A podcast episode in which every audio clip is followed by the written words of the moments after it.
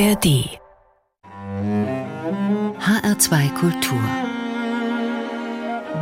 Menschen und ihre Musik. Und da begrüße ich heute Sarah Willis. Ihr Instrument ist das Horn und als Hornistin gehört sie als erste und einzige Frau zur Gruppe der Blechbläser bei den Berliner Philharmonikern. Aber nicht nur das. Sie moderiert, konzipiert Konzerte, engagiert sich für Education-Projekte und vieles mehr. Und sie hat heute eine sehr persönliche Musikauswahl dabei. Ich sage herzlich willkommen, Sarah Willis. Dankeschön, freue mich sehr. Mein Name ist Susanne Pütz und ich begrüße alle, die uns in den kommenden zwei Stunden begleiten. Wir legen gleich los mit Musik. Dann hören wir sie, vor allem zum ersten Mal, und lernen gleich eine große Leidenschaft von ihnen kennen. Was werden wir hören am Anfang? Wir werden gleich die Sarah Cha hören. Und warum das Sarah Cha heißt, das erzähle ich Ihnen später. Aber das ist ein Stück aus dem neuen Hornkonzert aus Kuba namens Cuban Dances. Und dieses Stück gibt einfach gute Laune. Musik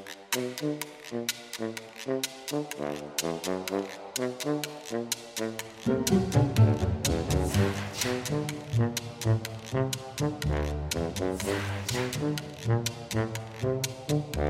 you.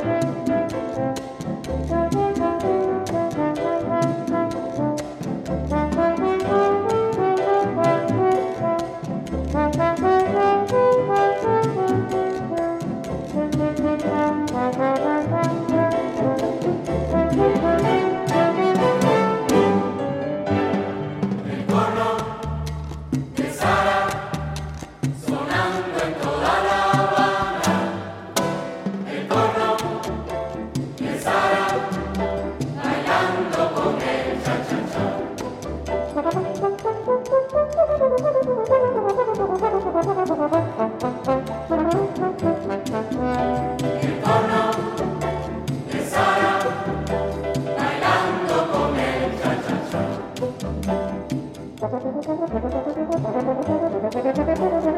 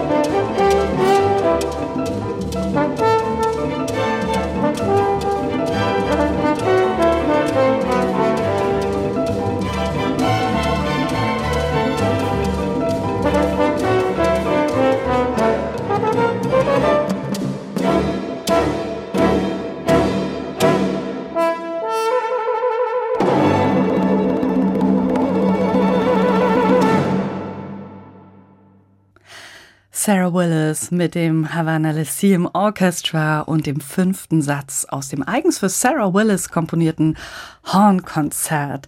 Sarah, wie sind Sie zu so einem Orchester gekommen? Also das ist ja ein ganz besonderes Projekt, was da entstanden ist. Absolut, das ist wirklich mein Herzensprojekt. Und äh, man merkt, dass die Musik gut ist, weil ich habe so oft gespielt jetzt und so oft gehört und dann im Schnitt, dann hört man das tausendmal. Wir haben auch einen Film darüber gemacht, aber ich höre es einfach immer gerne. Gute Laune und Musik. Gibt einfach gute Laune und ich muss immer, wie Sie gerade gesehen haben, ich muss immer dazu tanzen. Ich hoffe, dass ihr Zuschauer auch, gerade wo Sie gerade sind.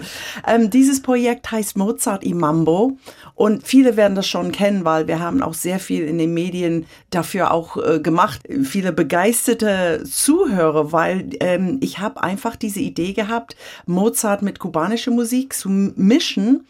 Und ähm, ich wusste nicht, ob jemand das gut finden würde. Und nach dem ersten Album, Mozart di Mambo, das ging wirklich also hoch wie, das haben wir einfach nicht glauben können. Das ist ein Projekt ähm, mit ähm, kubanischen Musikern äh, aus der Havana Lyceum Orchestra, junge kubanische Musiker. Und ich wollte immer als Hornistin die Mozart-Horn-Konzerte aufnehmen. Das will eigentlich jeder, jeder Hornist. Genau. und als ich dieses Orchester kennengelernt habe, 2017, war ich auf Kuba eigentlich, um Salsa zu tanzen, weil ich tanze unglaublich gerne.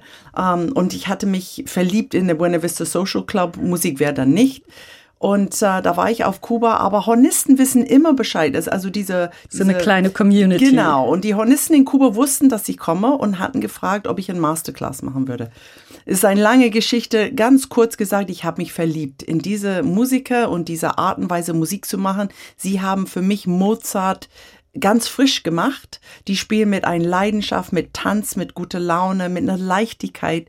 Und da habe ich mich entschieden, meine Mozart-Horn-Konzerte dort aufzunehmen. Das ist eine ganz besondere Aufnahme geworden. Das kann ich aus eigener Erfahrung berichten. Ich habe die CD mehrfach gehört. Frisch trifft's Mozart ist einfach mal anders. Das heißt, liegt es vielleicht auch daran, dass man in Kuba tatsächlich häufiger das Tanzbein schwingt als bei uns? Das ist genau das Ding. Also Mozarts Musik, da war sehr viel Tanz drin, also seine Menuette, sein, also auch die letzten Sätze von seinen Symphonien, die sprudeln dann auch immer, auch in seine Rondos, in den Hornkonzerten. Mhm. Und ähm, in den Kuba, alles ist Tanz. Nicht nur die Musik, sondern in den Menschen drin. Das ist ein Teil von ihr DNA. Die tanzen immer, die Kubaner, ob die auf der Straße laufen oder ob die mit jemand sich unterhalten. Das wird immer so bewegt. In der Schlange für, für Essen, was man leider sehr viel sieht auf der Straße jetzt in Kuba. Das, die sind immer in Bewegung und das liebe ich. Und wenn die spielen, da spielen die mit ihrem ganzen Körper. Ob die kubanische Musik spielen, so wie Sarah Cha, was wir mhm. gerade gehört haben haben. Ich habe äh, versprochen, dass ich das erkläre. Sarah, für mich natürlich, mhm. sehr nett. Und Cha, weil das fängt an mit einem Cha-Cha-Cha. Es wandelt sich in eine äh, äh, Mambo um, also am Schluss hat man eine Mambo, aber Sarah Cha deswegen. Und, äh, und es ist das erste kubanische Hornkonzert. Ja, genau so. Also Mozart die Mambo 1 war so ein Erfolg, dass wir wollten ein zweites Album machen. Wir waren auch noch nicht fertig mit den Mozart Hornkonzerten. Mhm. Und ich wollte aber was Originelles bringen. Ich wollte nicht nur Arrangements und, äh, Mischstücke zwischen Mozart und kubanische Musik, obwohl das sehr gut ankam. Ich wollte irgendwie was für die Horn-Community machen. Und dann habe ich ein Stück schreiben lassen, was danach sechs kleine Stücke äh, geworden äh, ist, also sechs kubanische Tänze, originale Tänze, aber zu traditionellen Rhythmen. Eine daraus ist die Saracha. Und, und das zeigt von hoch bis tief auf dem Horn, also die ganze Palette, die Sie auch präsentieren können. Das ist ja auch was Besonderes. Das also findet man da alles. Es wurde für mich geschrieben, deswegen konnte ich mit den Komponisten zusammenarbeiten. Kein Komponist hatte schon mal was für Horn gemacht, aber es war neu für uns alle. Und wir haben gesagt, das ist ein bisschen so wie ein junges Buena Vista Social Club. Also mhm. damals haben diese alte Herren fantastisch gesungen und gespielt, einfach so in ein Jam-Session und haben dann auf Film und CD dann diese alte Songs dann festgehalten, was wir gemacht haben. Wir haben die traditionellen Rhythmen aus Kuba genommen und haben die aufgeschrieben. Also man kann das sogar jetzt lesen. Man hat manche von diesen Tänzen noch nie aufgeschrieben. Die werden immer weitergegeben. Genau. Einfach, und jetzt ja. Mhm. können so westliche Hornistinnen, so wie ich, äh, in Kuba sagen die die Weißen, da, die, ich kann das lesen und ich weiß, was ich spüren muss. Allerdings muss man die auch tanzen können, weil bis man die im, im Körper richtig hat, kann man das nicht so richtig verstehen. Sie haben es eben schon erwähnt, die Menschen tanzen an allen Stellen. Sie tanzen auch in Schlangen. Das heißt, die Situation an sich, also wenn Sie Schlange stehen an, an Geschäften, das heißt, die Situation an sich ist nicht ganz so rosig. Es ist genauso. Leider auf Kuba ist es eine sehr schwierige Zeit. Und ich habe es also seit 2017, wo ich dann hinfahre, habe ich diese sehr traurige äh, Situation immer so größer entwickeln gesehen. Nach Covid vor allem, da war nichts los in Kuba, keine Touristen, keine Live-Musik. Man kann sich das gar nicht vorstellen. Da war damit keine Live-Musik auf der Straße. Die Kubaner müssen Musik machen. Das brauchen die zum Leben. Und äh, es ist wirklich traurig geworden. Und jetzt seit dem Krieg, auch jetzt noch de, ähm, in, in Russland und Ukraine, da kommen die Touristen auch nicht mehr. Also da, und es ist einfach wahnsinnig schwierig. Da haben die auch mit dem Embargo zu kämpfen in Amerika. Also politisch ist es sowieso schwierig, aber jetzt erreicht, das ist für die Menschen, die da leben, es gibt nicht genug zu essen, es gibt nicht genug Arbeit, alles ist viel teurer geworden. Und das Problem ist, dass die junge Kubaner das Land einfach verlassen. Und das sehe ich mit meinen Musikern auch. Also viele von der Havana Lyceum Orchestra wohnen jetzt im Ausland, weil die suchen natürlich ein Alternativ. Und ähm, es ist traurig zu sehen, aber was ich bewundere an die Kubaner, egal wie schwierig das Leben wird dort, äh, lächeln die trotzdem, die tanzen trotzdem, die machen trotzdem weiter Musik. Und äh, das bewundere ich. Allerdings ist es wirklich gerade sehr schwierig dort. Jetzt muss ich irgendwie von diesem schwierigen Thema wieder eine Kurve kriegen zu einem positiven. Tanzen haben Sie erwähnt. Sie tanzen leidenschaftlich gern und in Berlin, wo Sie leben, haben Sie bestimmt auch jede Menge Gelegenheit dazu. Berlin ist Ihr Lebensort. Sie sind dort Hornistin bei den Berliner Philharmonikern. Darüber will ich gleich noch mehr wissen. Aber erstmal einen kleinen Eindruck von Ihren exzellenten Kollegen. Die Horngruppe des Orchesters hat einen eigenen Song. Warum? Das können Sie wahrscheinlich viel besser erklären. Also in der Horngruppe der Berliner Philharmoniker haben wir viel Spaß. Wir spielen unglaublich gerne zusammen und wir lachen auch viel und ähm, ja, wir üben auch viel und äh, wir erleben auch viel zusammen auf der Bühne, aber wir verstehen uns gut und das ist so wichtig für eine Gruppe im Orchester. Und wir verstehen uns so gut, dass wir uns entschieden haben, dass wir jetzt zusammen Kammermusik machen werden und, und einige CDs aufgenommen haben. Und was Sie jetzt hören werden, ist ein ein Teil aus unserer CD äh, Opera. Und auf Opera haben wir einige Arrangements äh, machen lassen für uns und haben so die Best Hits aus der Opernwelt äh, auf dem Horn gespielt. Das oh. hat man nicht mhm. erwartet. und dieses Stück ist aus West Side Story. Und da haben wir eine große Arrangement von West Side Story auf diesem Album. Und dann als Zugabe haben wir Officer Krupke gemacht, wo Officer Krupke in West Side Story ist der Polizist und er schimpft mit allen Jugendlichen dort. Und wir haben das einfach umgeschrieben. Unser Genie aus der Gruppe, Klaus Wallendorf, der ist unser Hauspoet. Er hat Stephen Sondheims Texte umgeschrieben, als ob die von Honisten gesprochen wären.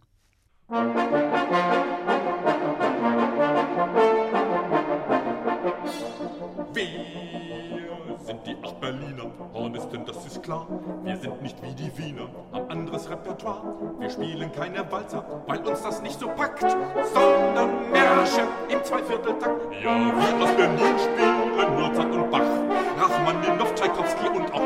auch Gluck macht uns schwach. Auch Brahms immer wieder, Ravel ab und zu. Doch Johann Strauss, der ist tabu. Ist tabu, ist tabu, ist tabu, ist tabu, bu, bu. Johann Strauss, der ist bei uns tabu.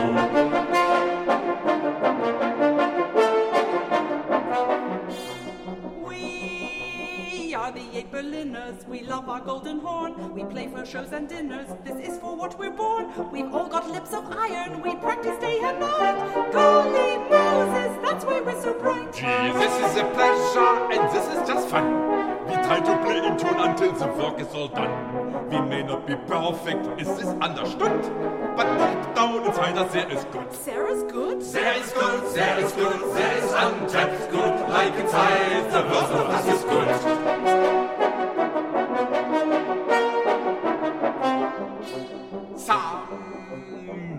makes me crazy, no matter what I play. Bach, Händel, Pergolesi, Debussy and Bizet. I don't like transpositions in B, in E, in D. Listen to our final melody. We are the Berliners, wir sind aus Berlin. Wir möchten durch die weite Welt mit Hörnern ziehen. Und wenn wir Wir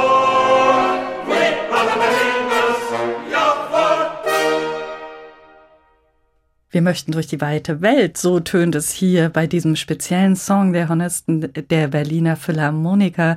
Sarah Willis gehört seit 2001 zum Orchester. Das ist schon ja ein ungewöhnliches Lied. Total. Ich muss auch so lachen, das nochmal zu hören. Das hat so herrliche Texte von Klaus Wollendorf. Also Johann Strauss, der ist bei uns tabu, ist tabu, ist tabu. Und, und er sagt einfach, dass wir sind nicht wie die Wiener. Wir haben anderes Repertoire. Also die Wiener sollen die Walzer spielen, weil wir wir das nicht schaffen und wir spielen dann Märsche in zwei Vierteltakt. Also Klaus ist so ein Genie und das hat so einen Spaß gemacht zu singen und auch, auch zu spielen und äh, das, das liebe ich einfach. Dieses Orchester ist nicht die erste Station. Vorher sind Sie an der Staatskapelle Berlin Hornistin gewesen, gleich nach dem Fall der Mauer als Engländerin geboren in Amerika. Welche Erinnerungen haben Sie an dieses Berlin so kurz nach dem Fall der Mauer? Auch an die Menschen vielleicht? Wie war das? Das ist eine wichtige Sprung von Officer Krupke zu der Berliner Mauer. Das finde ich gut. ich, ich, ich fand Berlin damals so eine aufregende Stadt. Ich war sehr jung, ich war, ich war, ich hatte noch nicht fertig studiert. Ich bin dann nach drei Jahren Studium dann nach Berlin gekommen ähm, und ich wollte eigentlich nur ein Jahr bleiben, aber ja, was haben wir jetzt? 2023. Und ich, ich, es war einfach, äh, Berlin war im Umbruch und mhm.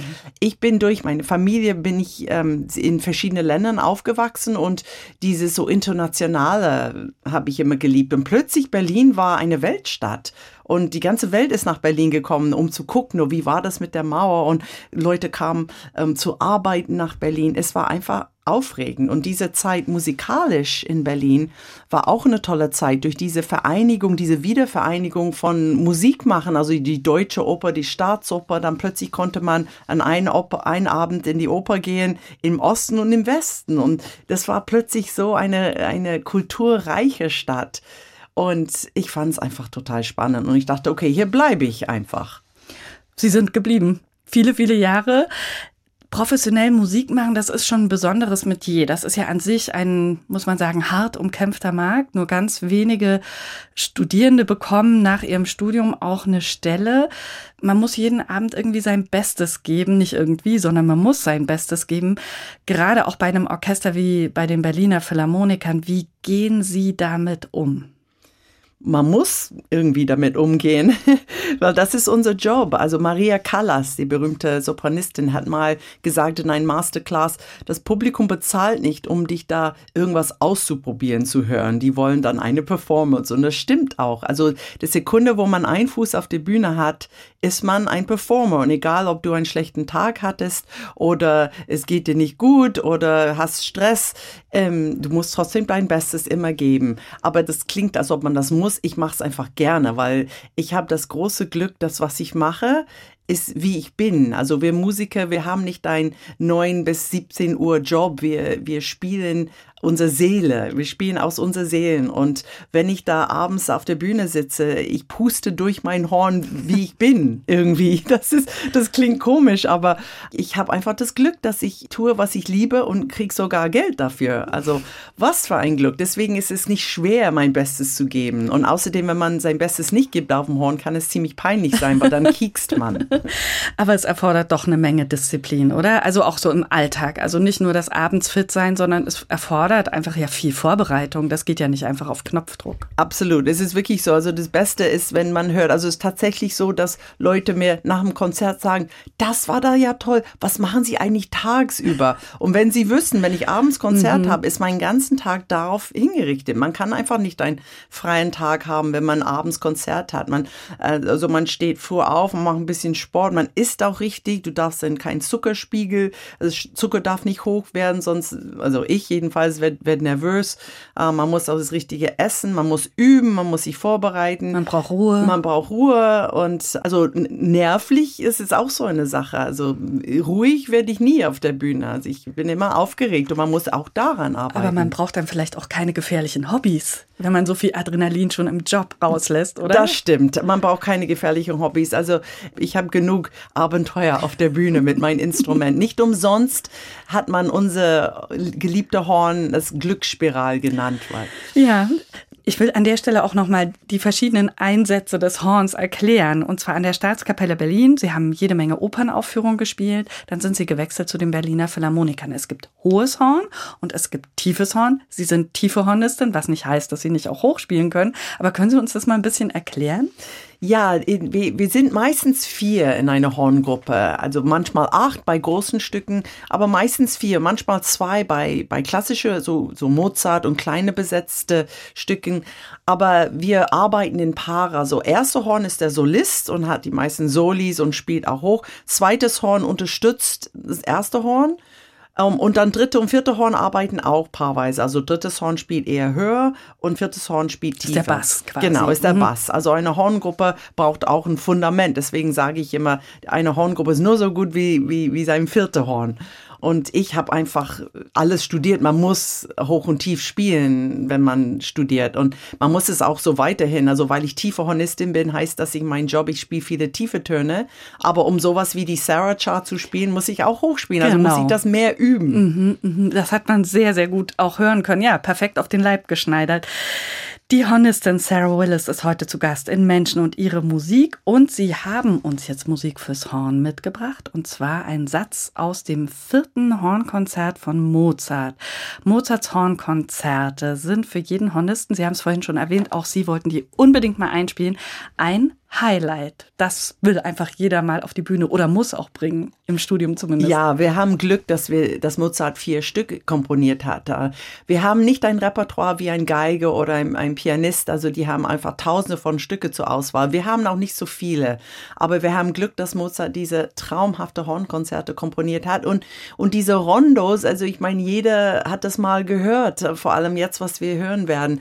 Und der Solist bei diesem Mozart-Hornkonzert ist Dennis Brain. Und Dennis Brain war ein englischer Hornist, der leider sehr früh gestorben ist, Anfang 30.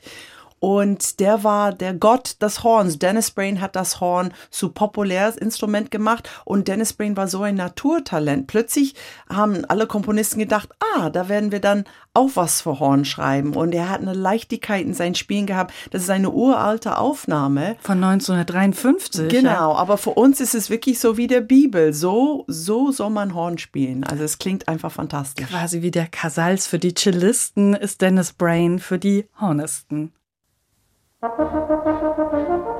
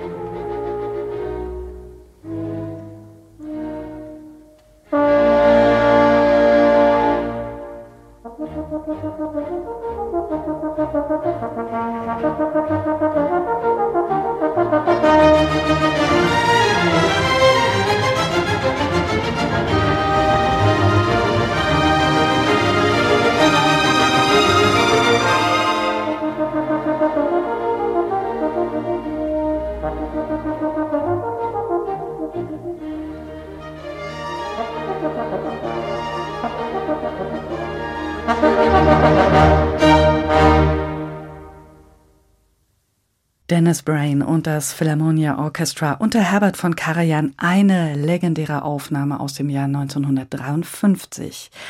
An dieser Stelle mal ein Blick auf Ihr Instrument, Sarah. Das ist bei Hornisten ein bisschen anders als bei Geigern. Sowas wie eine Stradivari gibt's da nicht, oder? Nein, also Hörner können nicht so alt werden. Also irgendwann rosten die uns weg oder fallen auseinander oder wir pusten so laut, dass alles sehr dünn wird. Aber wir haben also ein, zwei Instrumente. Also ich habe eins zu Hause und eins in der Philharmonie in Berlin. Und die, die spielen wir zehn Jahren oder so und wir sind immer auf der Suche nach noch nach was dem, Besserem. Ja, ja, klar. Ja. Aber eh, also es gibt Kollegen, die total besessen sind. Die müssen unbedingt alle Mundstücke ausprobieren, alle Hörner. Aber ich finde, wenn es funktioniert, dann wechsle ich das lieber nicht. Und äh, ich finde es ganz schrecklich, wenn ich was Neuem an mein Horn machen lassen muss. Aber zum Glück, wir sind jetzt hier in Frankfurt, also In um der die Nähe, Ecke. genau. genau. Und nachher, nachdem wir das aufgenommen haben, gehe ich dann kurz vorbei. Wir haben unser Mekka. Es ist so ein bisschen so, wo alle Hornisten hin möchten. Musik Alexander. In Da- Mainz, genau. Und, das da- ist wirklich ganz speziell, wenn man da reinkommt, hängen an der Wand wirklich, also alle. Alle namhaften Hornisten dieser Welt hängen dort in Bildergalerien, natürlich auch Sarah Willis. Ähm, schauen Sie da auch mal gerne in der Werkstatt vorbei und gucken, wie so ein Horn gebaut wird. Das ist ja schon speziell. Ja, ich fahre auch immer gerne vorbei. Wir spielen alle auf Alexander Hörner bei den Berliner Philharmonikern und in Deutschland ist das wirklich das Horn, ähm, was die meisten spielen. Und ähm, es gibt natürlich tolle Hörner aus der ganzen Welt, aber mein Lieblingshorn ist das Alexanderhorn. Und deswegen fahre ich sehr gerne vorbei. Also wir mögen das Team sehr, wir arbeiten auch, auch viel zusammen. Und äh, ich fahre dann oft auf Reisen mit dem Team, dass wir dann nach Japan fahren oder nach Australien und da, da machen wir einen kleinen Horn-Workshop und äh, ich gebe ein Masterclass und dann basteln die an den Hörnern rum und die, die Leute können auch neue Hörner ausprobieren. Und ähm, ja, wenn ich dann hier in der Nähe bin, dann fahre ich einfach vorbei. Und im, in der Werkstatt ist es immer spannend. Ja, und es sind auch so nette Leute da. Ja, die sind alle wirklich, wirklich nett. Das Werkstattteam ist ganz, ganz toll. Und nur ich muss immer rausgehen, weil wenn mein Horn dann auf dem Tisch liegt Ja. und darauf wird gehämmert und gemacht, das tut mir in der Seele weh. Da muss ich wirklich raus. Das ist auch, wenn man mal bei einem Geigenbauer ist und man sieht, dass die wirklich mit so einem Brecheisen eine Geige aufmachen. Erstmal diesen Korpus, dann schüttelt's einen. Ja. Also ja, beim Horn nicht anders, wenn auf einmal der Hammer rausgeholt wird. Sarah Willis, ihre Musikerkarriere, das ist das eine, aber sie haben noch eine andere, eine zweite, und zwar eine journalistische. Sie moderieren total viel. Konzerte im Fernsehen, aber auch live auf ganz großen Bühnen, auch hier in Frankfurt an der Alten Oper. Sie haben einen Podcast bei der Deutschen Welle. Was reizt Sie eigentlich auch, ja, mal was ganz anderes zu machen, nicht Horn zu spielen? Ich habe sehr lange nur Horn gespielt und das war natürlich auch schön. Aber als Social Media irgendwie auf die Welt gekommen ist, habe ich gemerkt, man kann eine größere Kreis machen und man kann auch Leute aus der ganzen Welt mit inkludieren. Und das fand ich ganz toll, weil ich habe das Glück, dass ich in Berlin lebe. Da gibt's tolle Konzerte, es gibt tolle Hochschulen, man kann auch tolle Instrumente, man hat gute Lehre. Aber es gibt Leute aus der, in, in unserer Welt, die nicht diese Vorteile haben. Die wohnen in Ecken, wo die keine gute Konzerte vielleicht hören können, wo die keine gute Lehre haben. Und die lieben das Horn aber trotzdem so sehr wie ich. Und ich habe nur gedacht, ich muss einfach, es ist meine Pflicht fast. Ich muss, muss da irgendwie meine Türen aufmachen und Leute einladen, die vielleicht nicht so privilegiert sind wie, wie ich, einfach in meine Welt, in meine Hornwelt. Und warum soll man nicht Online-Meisterkurse geben und auch ein bisschen hinter der Kulisse blicken lassen? Und das war meine Idee vor zwölf Jahren oder so, als das losging. Und heutzutage ist es ganz normal. Also damals mitnimmt. damals hat's angefangen mit dem Gedanken zu unterrichten, quasi Ja, auch. einfach ein bisschen was zurückzugeben. und ich liebe diese globale. Also ich habe schon erzählt, ich habe in vielen Ländern gelebt als Kind und ich liebe diese internationale. Und ich liebe es, mit einem Hornist aus Bogotá mich zu unterhalten oder einer aus Japan. Und wenn jemand schreiben sagt, Kam, wie, wie machst du das? Und ja, ich, ich weiß nicht, wie ich diese Stelle, das war am Anfang. Jetzt ist es ein bisschen größer geworden. Ich wollt- Und ja, das wollte ich wohl sagen, Ich kann, genau. nicht, ich kann nicht jedem antworten, aber ich bin noch sehr aktiv online und, äh, und dieses Moderieren, ich finde, es wahnsinnig wichtig, wenn sa gerade Sachen wie klassische Musik moderiert und präsentiert werden von Leuten, die wirklich Ahnung haben, die wissen, wie es ist, da zu sitzen und die wissen was über die Stücke und, und, und die kennen auch die Leute. Also in meinem Podcast und auch ähm, die Fernsehserie, die ich gemacht habe, alle meine Gäste haben so gerne mit mir gesprochen, haben sie gesagt, weil ich bin vom Fach und sie müssen nichts erklären. Wir haben Genau. uns einfach verstanden. Genau. Und die wissen, dass wenn sie was erzählen, dann sitzen die gegenüber jemand, der wirklich weiß, worum es geht. Genauso wie jetzt. Aber das ist ja auch Podcast. Vielen Dank. Aber das ist ja auch sehr authentisch. Also man, das äh, glaube ich, gutiert tatsächlich das Publikum, wenn sie im Konzert sind und da oben steht jemand, der weiß, worüber er spricht, der ja, vielleicht nochmal eben Hintergründe ermöglicht, die man so als Publikum nicht bekommt. Oder wenn jetzt nur ein Musikkritiker da vorne steht und das vielleicht äh, gar nicht aus dem eigenen Erleben kennt. Gibt es eigentlich einen Wunsch für ein Format? Sie haben ja viel gemacht. Sie haben gekocht mit Künstlern und da gesprochen. Sie sind in einem Podcast, Sie sprechen über Werke, also ganz unterschiedliche Sachen. Gibt es irgendein Format, wo Sie sagen, oh, das würde ich aber schon gern nochmal machen? Ich mache einfach alles gern, was unsere geliebte klassische Musik promotet. Und ich, ich bin immer auf der Suche nach neue Formate. Hier in der Alten Oper in Frankfurt mache ich ein Format. Ich habe ein Format kreiert, das heißt Backstage, wo wir wirklich unsere Konzerteinführung äh, ein bisschen anders machen, dass das Publikum da sitzt, aber ich gehe mit ein Handy auf so ein, ein, ein Osmo-Stick. Ich- Wir gehen dann hinter der Bühne und ich nehme das Publikum virtuell mit. Und da lernen die die Solisten und die Orchestermusiker kennen.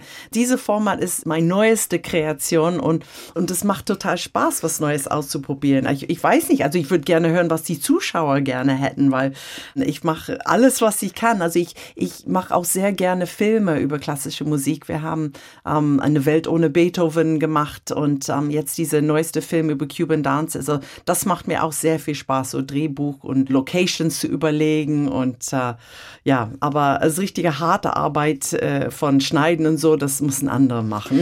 Aber falls uns jetzt jemand zuhört und sagt, ja genau, das würde ich gerne mal erfahren von Sarah Willis, das kann ich mir sehr gut vorstellen, dann einfach an die Berliner Philharmoniker schreiben. Dort erreicht sie dann die Post ganz, ganz sicher. Bei so vielen verschiedenen Aufgaben auf der Bühne als Musikerin, aber auch als Moderatorin, wie schwer oder wie leicht fällt es Ihnen auch mal alle fünf gerade sein zu lassen? das fällt mir schwer, weil was ich mache, ist, was ich liebe. Und ich, ich, liebe Musik leidenschaftlich gerne und ich, ich kreiere auch so gerne, dass mein Kopf ist immer so, immer in Action. Oder ich plane gerade die nächste Reise oder ich lerne Texte oder ich muss was üben für das nächste Konzert. Also was wir machen, ist, wie wir sind. Und deswegen finde ich es schwer, das zu lassen. Also Home muss man jeden Tag üben, egal ob man will oder nicht. Aber wirklich, man muss es lassen. Weil wenn nicht, dann kommt diese berühmte Burnout-Syndrom und da war ich ein paar Mal wirklich auch kurz davor, wirklich nichts mehr machen zu können, weil ich halt so viel mache. Ich habe einen Fulltime-Job bei der Berliner Philharmoniker, aber diese zweite Karriere ist, ist auch Fulltime, also hat man wenig Zeit. Und wenn ich mich nicht bewusst einfach entspanne oder, oder wirklich also Sport mache oder spazieren gehen oder einfach da liegen und einen Film gucken, wenn ich mich dazu zwinge, mache ich es auch nicht. Und das ist, war aber wahnsinnig wichtig, weil das Gehirn kann auf Dauer nicht auf 300 Prozent arbeiten. Also Ruhe bedeutet auch Arbeit quasi. Es gehört zur Arbeit dazu. Ja, äh, ich, ich mache es auch so gerne. Deswegen äh, äh, schalte ich auch ungerne aus. Aber ich, ich kann nicht gut kochen und ich, ich mache ungerne Sachen in der Wohnung, aber liebe, ich liebe meine kleine Dachterrasse. Und wenn ich da bisschen buddel, also jetzt gerade wird's warm genug, dass ich, ich merke, ah, da muss ich raus. Und da denke ich an nichts anderes. Also ein bisschen Gartenarbeit auf der Terrasse, das ist ein guter Ausschalten. Oder vielleicht auch mal was ganz, ganz anders hören. Also nicht nur klassische Musik. Ich höre zu Hause wirklich ungerne Musik. Vielleicht nur kubanische Musik oder ab und zu ein paar Lieblingssongs, wenn ich auf dem Fahrrad sitze. Und das, was wir jetzt hören, ist vielleicht Lieblingssong, oder? Das, was wir jetzt hören, ist vielleicht nicht unbedingt, was man von einer klassischen Musikerin erwarten würde als Lieblingssong, aber dieses Song ist auf mein iPhone und wenn ich auf dem Fahrrad sitze, da, da drücke ich einfach auf Start und ich singe das sehr laut mit.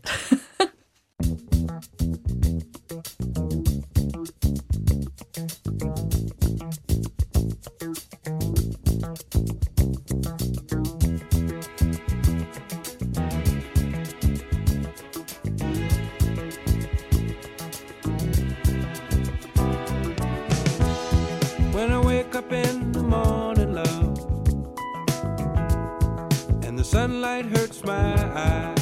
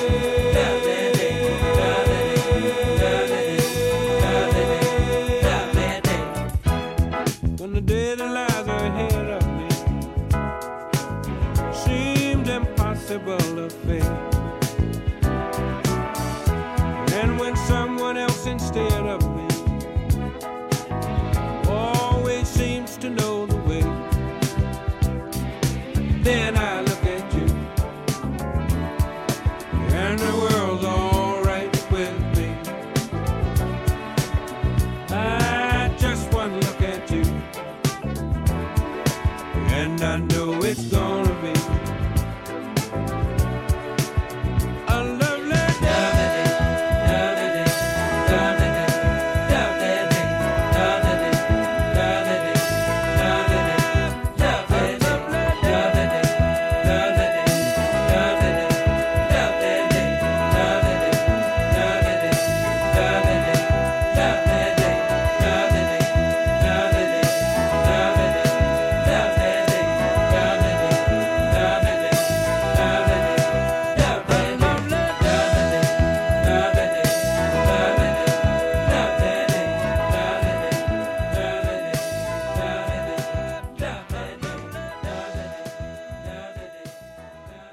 Lovely Day, ein Hit aus den 80ern. Bill Withers hat ihn geschrieben. Sarah Willis, Hornistin der Berliner Philharmoniker, hat diesen Titel mitgebracht. Lassen Sie uns an der Stelle mal auf den Weg, auf Ihren Musikerweg schauen. Wie sind Sie überhaupt zum Horn gekommen? Bei Ihnen hat zu Hause Musik schon immer eine wichtige Rolle gespielt. Wichtig, vielleicht nicht so sehr, aber es war immer Musik im Haus. Mein, meine Mutter war Balletttänzerin und äh, wir waren auch oft in, in, beim Ballett. Mein Vater hat Jazz geliebt, aber seine Mutter war Konzertpianistin und äh, sie hat in Australien gelebt. Wir kannten sie auch nicht so gut, aber irgendwie war Musik schon da. Ich, hab, ich musste Klavier lernen ganz früh, also wir alle, meine Geschwister und ich. Und es war aber viel später, dass ich dann das Horn entdeckt habe. Ich wollte eigentlich Pianistin werden. Wieso dann das Horn? Weil Klavier zu studieren in der Hochschulen in London, du brauchtest zwei Instrumente. Und dann habe ich in der Schule gefragt, was könnte ich als Zweitinstrument dann spielen? Und er meinte, ja, es gibt Flöte oder Oboe oder Klarinette, die sind alle tolle Instrumente, aber das konnte ich mir einfach nicht vorstellen. Das war zu normal. Und dann wollte ich Harfe spielen. Aber mein Vater hat gesagt, nee, also da hätte er ein neues Auto kaufen müssen und der würde das überall mitschleppen müssen. Weil Harfe ist natürlich Ein nicht so bisschen einfach. groß, ja. Und dann hat der Lehrer in der Schule gesagt, wir haben ein Horn, aber das wäre was für Jungs, weil, also Jungs spielen Blechblasinstrumente. Na, ich wusste nicht so richtig, was ein Horn war. Und es war nicht aus Trotz, dass ich sagte, dann will ich das lernen, weil heutzutage wäre man total beleidigt, wenn man irgendwas sagt, das ist nur für Jungs ich fand es nur interessant, warum sagt er, dass es für Jungs ist. Und dann kam noch da, dazu, dass es keinen Hornlehrer in der Schule gab. Es gab nur einen Posaunenlehrer. Und der sagte, also wenn ich Krieg wollte, ich auch noch ja, hin. kriegt er auch noch hin, die paar Töne. Horn ist doch leicht, meint er. und ich bin dann zu ihm für meine erste Paar Unterricht und ich, ich war verliebt in diesem Instrument. Und ich habe so ein Glück mit diesem Posaunenlehrer, weil obwohl er Posaunen gespielt hat, vielleicht deswegen bin ich tiefer Hornistin geworden, Vielleicht, wer weiß. Aber er war so inspirierend und heutzutage ist es so wichtig, ist es wichtiger als je, dass der erste Lehrer, egal was es ist, ob es Sport, Musik, Mathe, was weiß ich, der erste Lehrer ist so wichtig, weil diese Lehrer inspiriert oder langweilt dich. Und wenn der erste Lehrer, man hört so oft, oh ja klar, ich lerne Klavier, aber es war langweilig. Ich hatte keine Ja, Lust zu üben. Genau, und Ja. das, Mhm. das zerbricht mir das Herz, weil wir brauchen Nachwuchs, wir brauchen junge Musiker. Und die erste Lehrer, die müssen die inspirierendste sein überhaupt. Also müsste man eigentlich viel mehr Augenmerk auch auf Musikschullehrer legen, die, dass die gut ausgebildet sind. Absolut. Und vor allem nicht nur gut ausgebildet sind, sondern einfach diese Leidenschaft haben. Mein erster Lehrer, Mr. Bolton hieß der, das war ein Posaunist. Und es war egal, was für ein Instrument er gespielt hat, weil er einfach Musik so geliebt hat und hat mich richtig so infiziert mit diesen, mit dieser Liebe für Musik und Liebe für Horn. Und er hat mich sehr schnell zu einem richtigen Hornlehrer geschickt, aber der hat auch Horn geliebt und äh, deswegen versuche ich durch meine also Musikkommunikation diese Leidenschaft weiterzugeben, weil du kannst da nicht jedem Hornist äh, seine Technik irgendwie ändern, aber mein Ziel ist immer, dass wenn ich einen Meisterkurs gebe oder irgendwo in der Welt bin, dass wenn ich dann wieder wegfahre, dass die Leute, die ich unterrichtet haben, dass die das Horn noch mehr lieben, als bevor ich gekommen bin. Also das versuche ich immer. Oder auch mit klassischer Musik, mit, mit Moderieren oder meine Sendungen. Also inspirieren ist, ist wirklich so wichtig, vor allem heutzutage, wo man nur YouTube und, und Instagram guckt. Sie sind in Amerika geboren, haben aber einen britischen Pass und ihre Kindheit haben sie in, ich zähle mal ein bisschen auf, in Tokio, Boston, Moskau und in England verbracht. Dieser Mr. Bolton, an welchem Ort war der in ihrem Leben? Das ist eine gute Frage, ist ein bisschen verwirrend, meine ganze äh, Kindheit. Ähm, das war in England. Wir sind dann von Moskau nach England gezogen. Und da habe ich weiter Klavier gespielt in der Schule und ganz gut, weil in Moskau gab es richtig tolle Lehrer. Und Mr. Bolton war in England und ich habe mit Hor- Horn mit 14 angefangen und da natürlich das Klavier leider total vergessen, weil Horn so, so viel Spaß gemacht hat. Und übrigens inzwischen habe ich auch einen deutschen Pass. Alles Mögliche jetzt, genau. Die Berliner Philharmoniker sind ihr Orchester seit 2001 und wir hören jetzt dieses Ensemble und zwar mit dem dritten Akt der Wahlküre von Richard Wagner, Wotans Abschied und Feuerzauber. Wotan hier ist Brent Terwell. Mit dem haben Sie studiert. Ja, Bryn ist, war ein Studiumskollege von mir und ist einfach so eins der besten Wotans, den es überhaupt mal gab in dieser Welt. Und ich habe dieses Stück ausgesucht, weil, okay, Wagner, vielleicht viele denken, oh, das ist ein bisschen schwer und Walküre und diese Ring des Nibelungs. Es ist auch also ein ganzes Stück zu kauen, dieser Ring. Aber ich habe, mein erster Job war in der Staatskapelle Berlin und ich habe Opern lieben gelernt. Also ich war 21 Jahre alt und ich dachte, äh, Opern, okay, ich gehe da für ein Jahr hin. Aber wirklich Opern, in, in der Oper ausgebildet zu werden, das ist ein Geschenk. Und wenn ein Musiker irgendwie Opern spielen kann oder singen kann, also ich würde es 100% empfehlen. In ein Opernorchester lernt man flexibel zu sein, man lernt ganz viel verschiedene Dynamik zu spielen, weil wenn ein Sänger oben brüllt, da muss man halt unten ein bisschen, bisschen leise sein. Äh, man, muss, man muss unglaubliche kammermusikalische Ohren haben. Äh, man muss sehr schnell reagieren, wenn irgendwas auf der Bühne Genau, passiert. also auch wenn man bei einer Tosca, dann gibt es ein ganz anderes Tempo. Es schwankt die ganze Zeit, alle müssen mitgehen. Es ist wunderbar. Also ich habe Opern wirklich geliebt. Und mein erster Ringzyklus ähm, war mit äh, Daniel Barenboim in der Staatsoper in Berlin. Und das war ein Erlebnis, das werde ich nie vergessen. Und dieser dritte Akt von Valkyrie ähm, bleibt immer sehr persönlich für mich, weil als wir das gespielt haben, ist mein Vater gerade gestorben. Und Wotan singt einen Abschied, ist es ein bisschen andersrum, aber er singt, wie sehr er seine Tochter liebt und dass er sie verabschiedet, weil er Brunhilde ins Feuer setzt. Und ich weiß nicht, ich habe, ich weiß noch, ich habe dann immer geweint unten im Graben, einfach weil das war Vater-Tochter-Liebe. Und es hat mir dann auch sehr viel bedeutet. Also nicht nur, weil ich Opa liebe, weil ich in meinen Vater denken musste. Und Bryn Terfel, ist eine meiner Lieblingsvotans. Und deswegen habe ich dieses Stück ausgesucht und ich kriege immer Gänsehaut.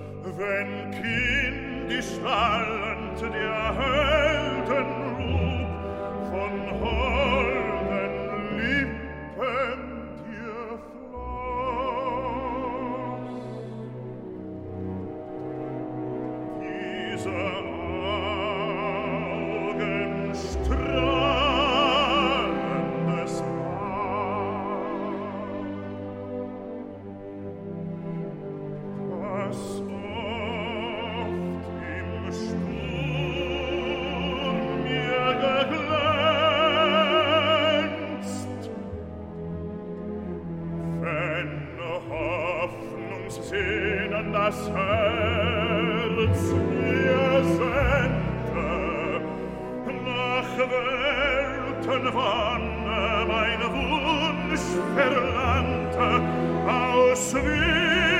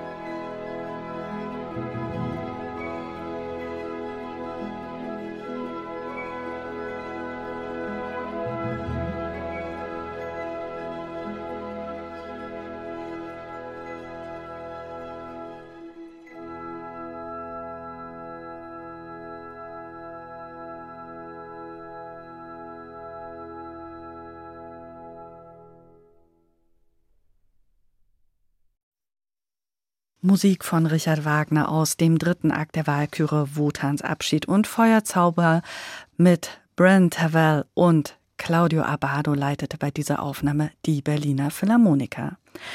Sarah Willis ist heute zu Gast bei Menschen und ihre Musik in H2 Kultur. Musik von Wagner. Da will ich natürlich gern wissen, was ist denn für Sie der mit dem Wagner Olymp Bayreuth? Viele Musikerinnen und Musiker zieht es dort im Sommer hin. Hat sie es dort auch schon mal hingezogen? Äh, leider nicht.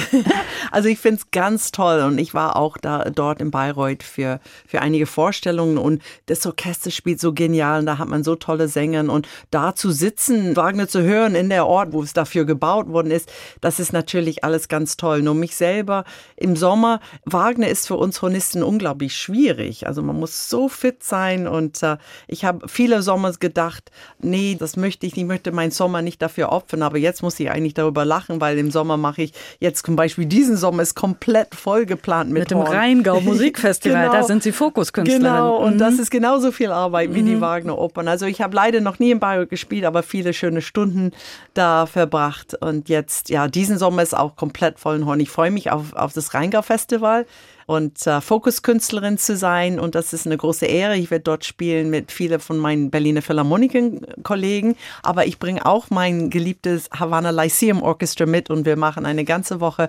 kubanische Musik. Und, da Und es wird eine toll. Premiere geben. Ja, da gibt's eine Premiere von meinem ähm, kubanischen Hornkonzert Cuban Dances. Wir haben das aufgenommen, wie wir gehört haben dann am Anfang dieser Sendung.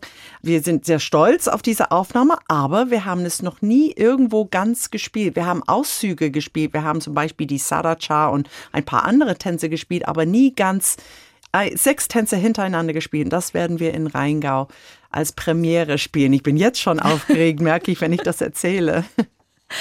Wir sprechen auch gleich noch mal weiter über Ihr Orchester aus Havanna, aber wir hören jetzt Musik, die kommt auch aus der Gegend vom sogenannten König des Mambus, Perez Prado. Verraten Sie uns mal mehr zu dieser Musik. Diese Musik ist wirklich für mich das typische kubanische Musik. Dieses, dieses Stück heißt Que Rico el Mambo und übersetzt heißt Wie lecker ist der Mambo. und ich habe diese Stücke sehr oft gehört, als ich mich vorbereitet habe auf mein erstes Mozarti Mambo Album, weil Mambo war nicht unbedingt mein Ziel. Es hat nur sich gut mit Mozart zusammengetan als Titel. Also Mozart i Cha Cha Cha klingt einfach nicht so schön wie Mozart i Mambo. Mambo. Mozart passt sehr gut zu Mambo. Man konnte sehr gut aus Mozart ein gutes Mambo-Rhythmus drunter machen. Und aber ich musste das wirklich studieren, dieser Mambo-Rhythmus. Man muss es im Blut haben, wie ich gesagt habe. Man muss es tanzen Selber können, tanzen können, bevor genau. man das richtig versteht. Und deswegen habe ich die ganze alte Aufnahmen von Perez Prado mir angehört, um das einfach ins Blut zu kriegen. Und diese eine ist herrlich. Man hört auch, seine Stimme ist, ist so süß. Und in Mambo wird das immer so vorgestellt mit einem Ah. Huh. Und das, diese, diese Aufnahme, da muss ich immer dabei lächeln. Deswegen habe ich es mitgebracht. Dann wollen wir jetzt gleich mal gemeinsam lächeln.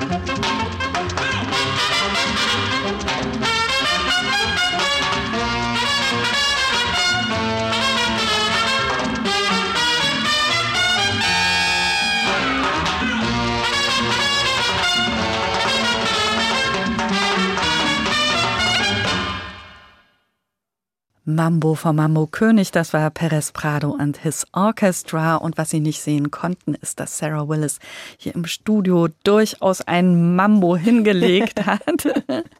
Wir haben heute noch Gelegenheit, weitere Mambos bzw. lateinamerikanische Musik zu hören. Aber erstmal sprechen wir weiter über Musik. Sarah Willis, wenn man mit so vielen Musikerinnen und Musikern in Kontakt kommt, dann gibt's ja wahrscheinlich an jedem Ort der Welt immer jemanden, den man anruft, sich zum Essen verabreden kann. Bedeutet es überall auf der Welt so ein bisschen Familie zu haben?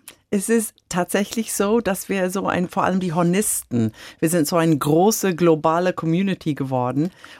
Und ja, ich kann tatsächlich in jeder Stadt sagen, ich bin hier, was machen wir jetzt? Und das neue Tradition ist, überall, wo ich hingehe, melden sich die Hornisten und sagen, so, hier machen wir den Flashmob. Wir machen immer einen Horn-Flashmob überall. Das heißt, wir treffen uns und wir spielen irgendein Stück zusammen, dann gehen wir raus und spielen das an, an einen Ort, wo es nicht unbedingt erwartet war. Ich war gerade vier Wochen in Südamerika und wir haben in, in Medellin in Kolumbien ein Hornflashmob vor einem Theater mitten in der Altstadt gespielt. Das wurde alles organisiert für mich. Ich musste gar nichts machen. Ich musste nur ein Stück mitbringen. Und dann in Bogotá sind wir auch auf der Straße gegangen und haben da ein typische bogotanische Cumbia, das ist so eine Art von, von, von Salz, also Merengue, haben wir da gespielt auf der Straße. Es hat ein Hornist arrangiert für uns. Also das, das ist wirklich total schön, diese Horn-Community. Und äh, ja, es ist auch schön, wenn man nach Hause kommt und irgendein Jetlag hat und nicht schlafen kann, gibt es immer jemanden, den ich anrufen kann mitten in der Nacht und fragen kann,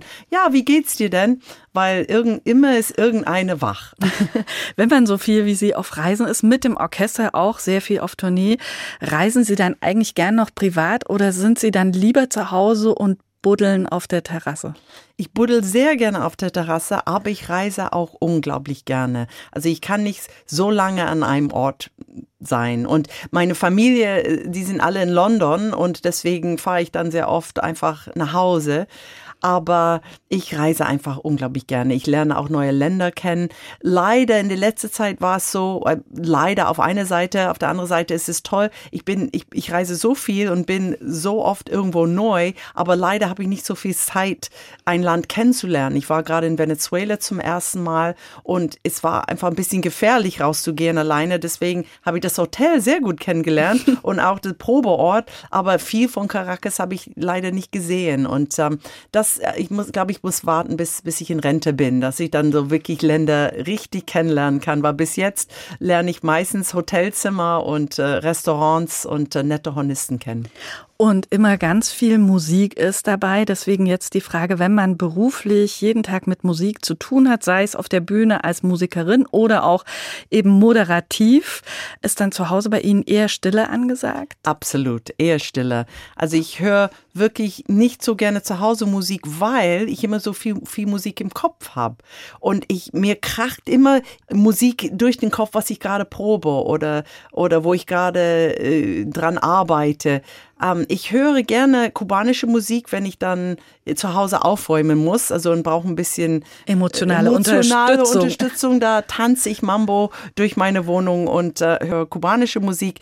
Aber sonst höre ich wirklich ungerne klassische Musik zu Hause, weil das ist das ist Arbeit. Also ich, ich muss sehr viel recherchieren für meine Podcast-Serie, muss ich immer neue Aufnahmen hören. Und Sie wissen, wie es ist. Man hört wirklich von morgens bis abends Musik beruflich und deswegen ist Stille auch mal was Schönes. Bei uns geht's jetzt aber nicht still weiter, sondern wir haben einen Hit aus der Klassik und zwar das erste Klavierkonzert von Peter Tschaikowski und das aus einem ganz bestimmten Grund. Ja, das erwartet man vielleicht nicht unbedingt, dass eine Hornistin ein Tschaikowski Klavierkonzert aussucht, aber es gibt eine, eine Geschichte dazu. Ich habe erzählt, dass ich Klavier äh, studiert habe. Also ich habe eigentlich Klavier gespielt, seit ich drei bin. Und als wir in Moskau gelebt haben, hatten wir eine super Klavierlehrerin, die Ella. Und da war ich ganz gut. Ich konnte schon Brahms und Chopin und alles Wow. Mögliche spielen. Wow. Es hat auch Spaß gemacht. Und dann, als ich nach England gekommen bin, wurde es natürlich alles vergessen, sobald ich dann mit dem Horn angefangen habe. Aber als wir in Moskau gelebt haben, habe ich äh, die Ehre gehabt, Sviatoslav Richter zu hören, der fantastische russische Pianist in der Moskau äh, Conservatory. Und da hat der Tchaikovsky gespielt. Und als ich diese erste Töne gehört habe und dann diese Akkorden im Klavier, dachte ich, das will ich spielen. Das ist mein Lebensziel. Ich werde Tchaikovsky Klavierkonzert spielen. Und ich, ich weiß noch genau, wie ich da saß und das gehört habe. Das, das Konzert geht mit vier Hörnern los. Bam, bam, bam, bam. Und jetzt sitze ich hier viele Jahre später und sage, ich habe meinen Lebenstraum erfüllt, aber anders. Ich habe das Tchaikovsky Klavierkonzert gespielt, aber auf dem Horn.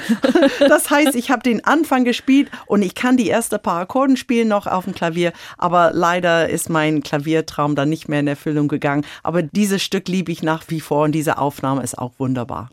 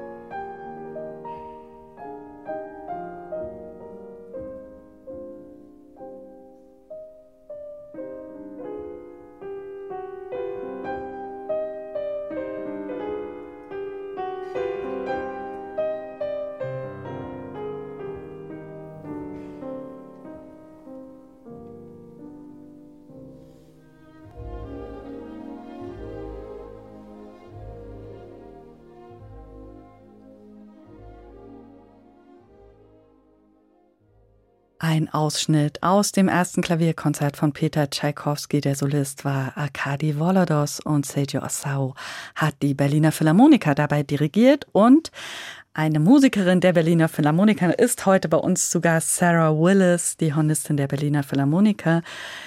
Dieses Stück ist ein hochemotionales. Sie haben es uns eben beschrieben. Eigentlich der große Wunschtraum, das mal als Pianistin zu spielen. Als Hornistin haben Sie es geschafft. Aber es ist einfach mehr noch, oder? Ja, Tschaikowski erweckt immer so große Emotionen. Und dieses Stück war ein Lieblingsstück von mir, als ich Teenager war. Ich glaube, ich glaube, jeder von uns hat da mal auf dem Bett gelegen und geträumt von großer Musikerkarriere. Sie haben doch selber gesagt, Sie hatten auch diese emotionale. So haben wir uns eben nämlich unterhalten in der Pause. Pause, genau. Ja, dass diese, vor allem diese Klavierkonzert, das kennt auch jeder irgendwie. Und diese große Stücke, ich weiß noch, als ich da in mein Zimmer diese ganze emotionale Rachmaninow und Tchaikovsky und Prokofjew und diese ganze russische Komponisten ähm, gehört habe mit großer Emotion und die wollte ich spielen mein Leben lang. Also natürlich ist klassische Musik viel mehr als das, aber wenn man Teenager ist, die Emotionen ja sind halt groß. Die sind groß und gerade Musik kann natürlich natürlich Emotionen sehr gut transportieren immer auch eine Frage des richtigen Klangs. Und Klang ist das Stichwort für unsere nächste Musik. Natürlich spielt da auch das Horn eine große Rolle. John Williams, einer der Filmmusikkomponisten unserer Zeit, benutzt es sehr oft, setzt es sehr oft in seinen Musiken ein, weil es so einen tollen Sound hat. Was fasziniert Sie persönlich an dem Instrument Horn? Was ist für Sie der perfekte Sound, wenn Sie den beschreiben müssten? Oh, das haben viele Leute gefragt. Was ist der perfekte Sound und wie würde ich es beschreiben? Und das finde ich so schwierig, weil für mich ein perfekter Sound ist ein Sound, was mir gefällt. Das Klang des Horns ist, was mir gefällt. Also nicht unbedingt das Klang des Oboes, egal wie gut man ein anderes Instrument spielt, man kann das so appreciaten und sagen, toll, aber was mir wirklich in meine Seele reingeht und unter die Haut geht, ist ein schöner Hornklang. Und für mich ein schöner Hornklang ist etwas ein bisschen dunkles, ein bisschen sahnig soll das klingen, ein bisschen weich. Und das Beste an das Horn ist, dass wir die Möglichkeit haben, ganz viele verschiedene Klänge zu machen. Und deswegen wird das Horn so oft benutzt in Filmmusik, so wie John Williams das macht. Das Horn kann alles spielen, alle Rollen. Das Horn kann die Liebe, transportieren. Das Horn kann der Feind sein. Das Horn kann der böse, große, erschreckende Tier sein. Das Horn kann ein Wald sein. Das Horn kann ein Sonnenaufgang sein. Also das Horn kann Wasser imitieren. Also das Horn ist einfach im Klang so vielfältig dass Hauptsache gut gespielt wird und dass man nicht kiekst, das ist auch natürlich sehr wichtig, dann gefällt mir den Klang nicht. Aber deswegen ist das Horn ein Lieblingsinstrument von Filmkomponisten, weil der Klang einfach so unterschiedlich sein kann. Und es kann manchmal auch etwas im Hintergrund sein und trotzdem ganz wichtig. So werden wir das Horn nämlich jetzt erleben bei dieser nächsten Musik. Was das ist, das verraten wir jetzt einfach mal nicht.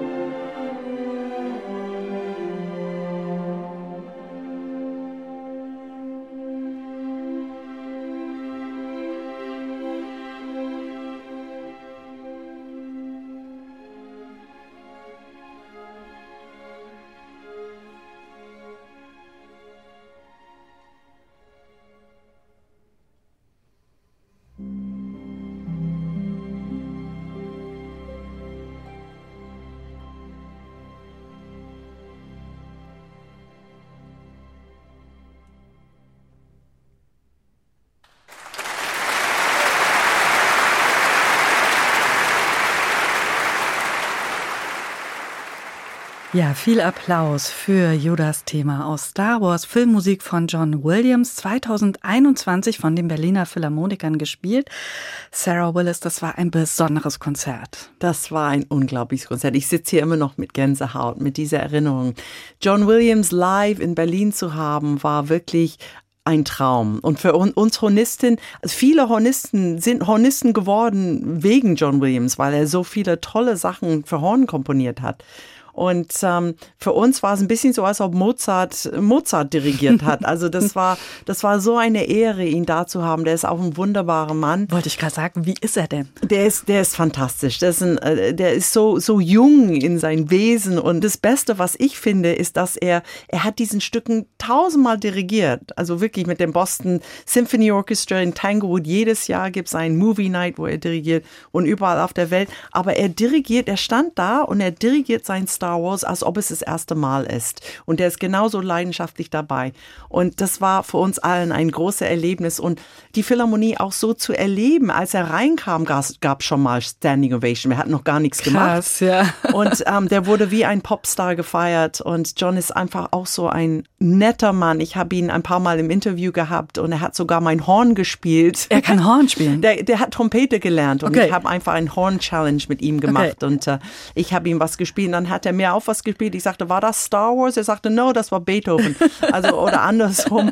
Aber der ist einfach ein wunderbarer Mann und eine große Personality in unserer, unserer Musikwelt und äh, der ist ein Genie.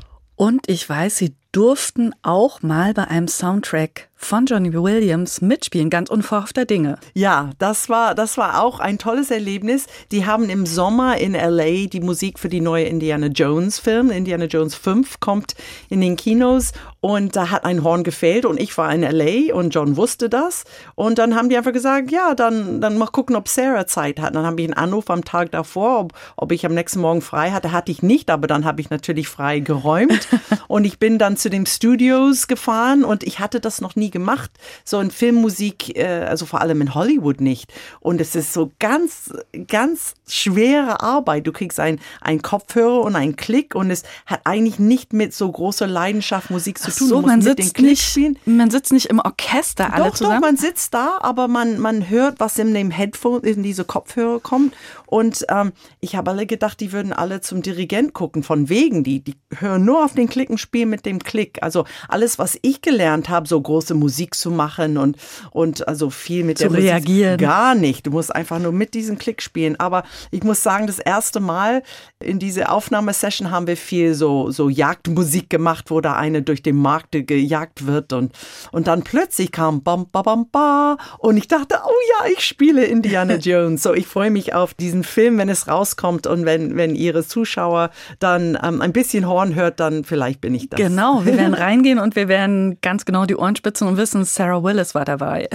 Ja, aber es ist wirklich interessant. Also ich hätte jetzt nicht gedacht, dass die tatsächlich alle so separiert sitzen, aber klar, es muss ja ganz genau auf den Schlag, auf die Szene passen. Genau, also das Orchester sitzt zwar da und es gibt einen Dirigent und John dirigiert selber, er dirigiert nicht die so Zwischenszene, er, er dirigiert so die, die Liebesszenen und die großen Sachen, aber sein Assistent dirigiert diese komplizierte, so sieben Achtel Takter, so, die ein bisschen so, so eckig sind und schwer zu zählen. Das macht dann sein, also John ist 91, also dass er überhaupt noch dirigiert, es ist ja fantastisch.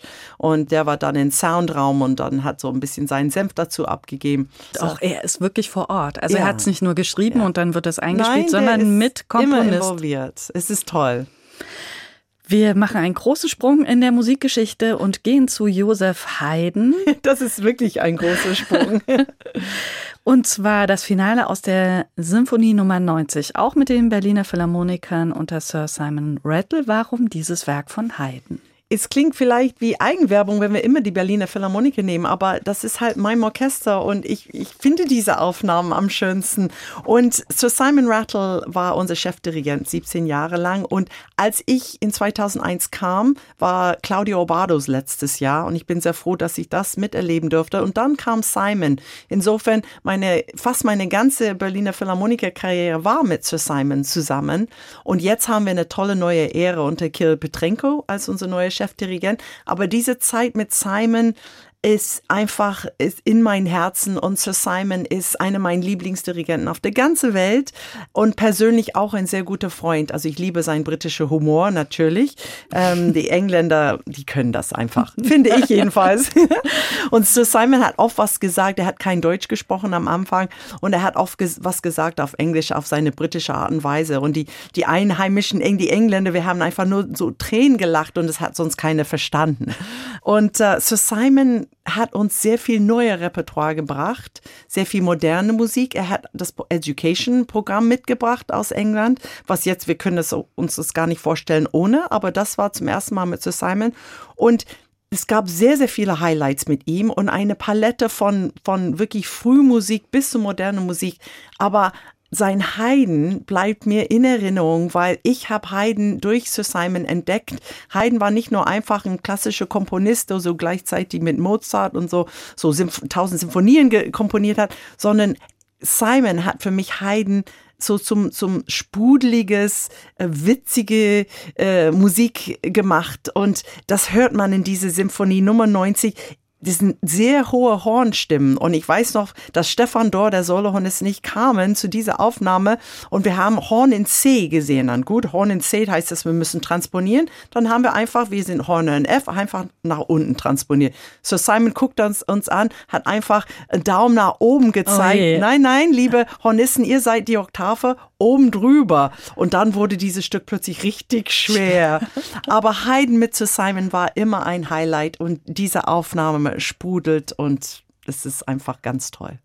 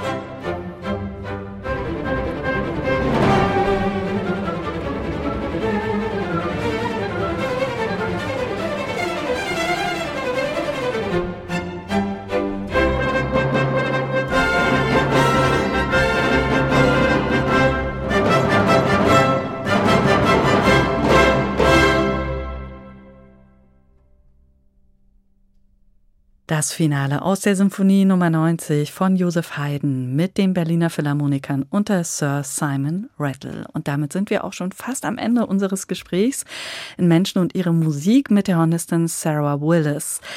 Am Ende kommen wir nochmal zu ihrem Projekt mit Musik aus Kuba mit dem Havana Lyceum Orchestra, ein klassisches Ensemble auf Kuba wie dieses. Ist das ein junges Orchester oder bereits ein etabliertes? Die sind etabliert, aber die sind jung. Mhm. Die spielen zusammen seit ihrer Studiumzeit mhm. und die sind alle so 20 bis 30 Jahre mhm. alt ähm, das heißt jung.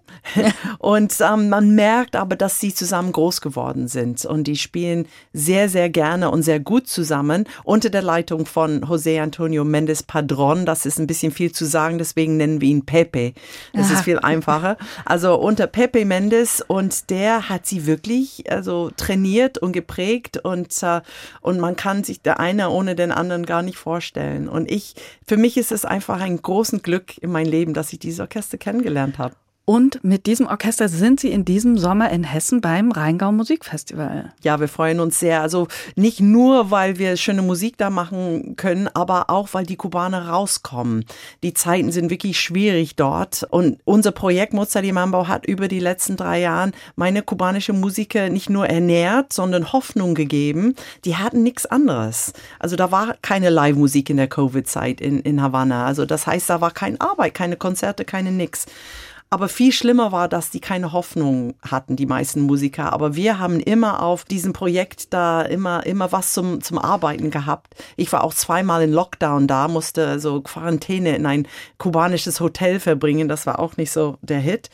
Und deswegen bedeutet uns dieses Projekt so sehr und wir freuen uns einfach, dass die Musik jetzt aus Kuba kommen werden und in Rheingau spielen werden. Sie haben bereits zwei CDs aufgenommen. Wird es noch eine weitere Aufnahme geben?